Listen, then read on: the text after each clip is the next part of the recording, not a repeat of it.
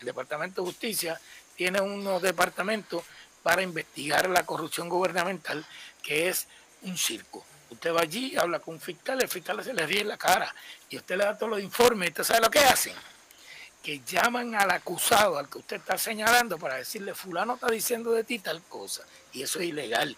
Pero ¿quién lo va a acusar? tiene que haber alguien, un instrumento que lo, que lo, que lo pueda fiscalizar. Por eso es que yo creo que deben eliminar el, fe, el FEI y creo lo que está diciendo el, presidente que viene del Senado, de que hay que eliminar el FEI. Eso no ha servido para nada, más que para hacer agua. Y ética gubernamental deben lavarle de la cabeza a todas las abogaditas que hay allí, un montón de abogadas estúpidas. Usted le lleva las evidencias y claro, si son de mi partido, yo los tapo. Y nosotros jamás nos imaginábamos que al iniciar el 2020 afrontaríamos los desafíos provocados por esta crisis del COVID-19 y que el gobierno siga eh, con la mancuerna, con eh, este, todo ese eh, zorro de contrato. Yo invito al, presidente entrante del Senado a que publique de modo inmediato, con nombre y apellido, cuánto ganaba cada uno de los fantasmas, de todos aquellos que nunca van al Senado, que van un día al, mes, si acaso dos, a firmar allí una nómina fabricada para cobrar, y todo el mundo lo sabe, eso lo sabe todo el mundo, pero en Puerto Rico ni el FBI, siempre aguaje, agua, amagar y no dar, amagar y no dar, y que se le van a dar pon, que si ya brillaron las guaguas, es cierto que si lo otro, buste, mentira, cogen uno o dos y se acabó para callarnos la boca, para calmarnos. No, exija. Es el dinero suyo, de lo que usted paga en Hacienda, de lo que le cobran del IBU, de lo que le cobran a usted como impuesto, que se nutren estos chupacheques, estos individuos sin capacidad ninguna. Yo le, digo a ustedes yo descubrí en Isabela uno que se ganaba 17.500, después le cancelan ese contrato, pero le dan dos más, con una corporación que usted la hace de un día para otro. Y tenía otro trabajando conmigo que también se ganaba 3.000 y pico de dólares para vender todos los días aquí con chofer y todo. No hacía más nada, más que ser bocina del presidente del Senado. Y así es que eh, lo que pasa es que eh, la situación de la economía, lo social y lo político eh, se ha caracterizado por diferentes situaciones. Luego, sumado a un calendario electoral sumamente atropellante, donde nadie puede decir que fue limpio, nadie puede decir que eso fue correcto. Aquí el ámbito eh, de, de político está desacreditado y eso yo creo que difícilmente volvamos a creer en el sistema electoral puertorriqueño. Fíjense que las máquinas que están cuestionando en Estados Unidos, no estoy diciendo lo que dice Trump, pues yo no creo en lo que dice Trump, pero las máquinas no son perfectas, tienen un defecto de un 40, 45 y 50% de defecto porque no están totalmente probadas. Y el voto eh, por correo es motivo de fraude porque usted utiliza el correo para esto, es un delito federal, pero imagínate, de los miles que tendrían que encauzar en este país.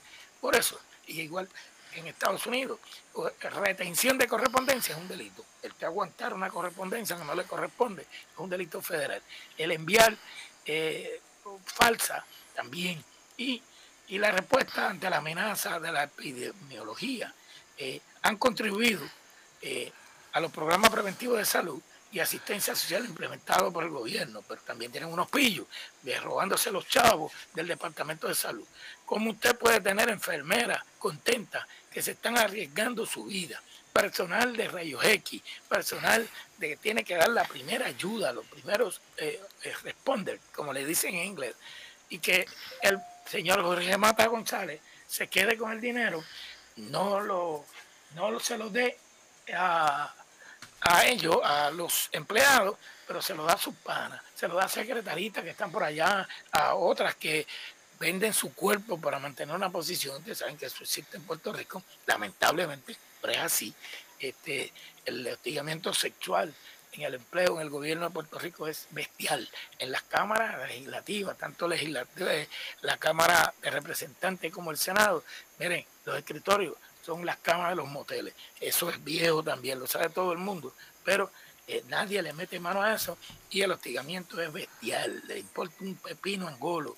Han acusado a unos cuantos, pero así como no se hace en la sociedad con los actos de corrupción, con eso es menos todavía. Y eh, hay los desafíos de la emergencia eh, y el confinamiento a todos nosotros nos ha llevado a aprovechar al máximo los nuevos recursos tecnológicos disponibles y es lo que el gobierno debe seguir utilizando. Yo creo que hablar de hablar las escuelas, si usted es difícil controlar a un adulto, imagínese controlar a un niño, un niño de educación especial, un niño de seis años, un niño pequeño, y con el confinamiento, o sea, el hacinamiento escolar que tenemos en Puerto Rico, que le da un montón de estudiantes a profesor, ¿cómo él va a tener eh, tino de aguantar a esos muchachos que no se peguen uno a otro y que no tengamos un brote de niños, además de la gente mayor? Y lo que ha caracterizado eh, con sello de identidad a, de, a su dinámica gestión al gobierno de Puerto Rico ha sido que eh, protestan. aquí, cuando Wanda Vázquez cerró, pues era la mala, era la peor. Ahora este abre, este sabe quién favorece? A los grandes intereses, a los supermercados, a todos los grandes. Y eh, se viola todos los días el distanciamiento social del gobierno. Anoche yo estuve en una actividad que la admiré, muy bonita, la transmitimos y todo eso, pero allí no había distanciamiento social, fue falso. Allí estaba todo el mundo pegado y en fila para ir a un kiosco a comprar y esas cosas. Y, pero lo que sí yo creo es que junto eh, a, todo lo que se pueda haber logrado. Eh, se debería explorar como una forma idónea de subsanar el déficit fiscal acumulado que tiene Puerto Rico y el provocado, obviamente, aumentado por la pandemia, porque la crisis económica ha sido enorme. De igual manera, eh, se, se tiene que tomar medidas para reducir la nómina excesiva que tiene el gobierno, por un montón de cosas, gente que usted lo, lo maltratan cuando usted llega allí, no hay vocación de servicio, no hay espíritu. Así que la ejecución de todas las iniciativas que se puedan hacer, eh, yo espero que Pierluisi aprenda la lección. Él no es mayoría, él está por un 33 o 34% allí del elector, 200 y pico tanto, casi 250 mil electores votaron bajo la estadidad, pero no votaron con él. O sea que y yo me incluyo, yo no puedo votar con ese señor, no creo en él y yo no ando buscando camándula, no me escondo, tampoco le hago campaña ni, ni pero yo no creo que una persona que ya ha fallado en el pasado y él si no se recuerda, el caso de Carlos Gruru González, te lo recuerdo hoy, para que sepa por qué te votó, sé yo. Y yo tengo los documentos sé todo eso, no me lo pidieron un montón de enemigos de él para usarlo, pero está envuelto los hijos míos y yo protejo a mis hijos a como de lugar. Y eh, no creo en él en lo personal, o sea, punto. Eh, ha sido burlón que se crece. Este, dímelo. Sí, dale. Este, bueno, ya empiezan los muchachos a llegar. Bueno, de manera que, en resumen, el, gobierno de Puerto Rico está eh, de mal en peor y no tiene que ver con personalidades, tiene que ver con una situación que tenemos ya hace tiempo. Eh, y eh, se está hablando de los Estados Unidos que posiblemente han ganado los dos en Georgia, los dos legisladores demócratas. De ser así, caso cerrado, pasaría el Senado entonces a los demócratas, tendrían Cámara y Senado y la, presidencia. No hay excusa, escuchen bien, no hay excusa.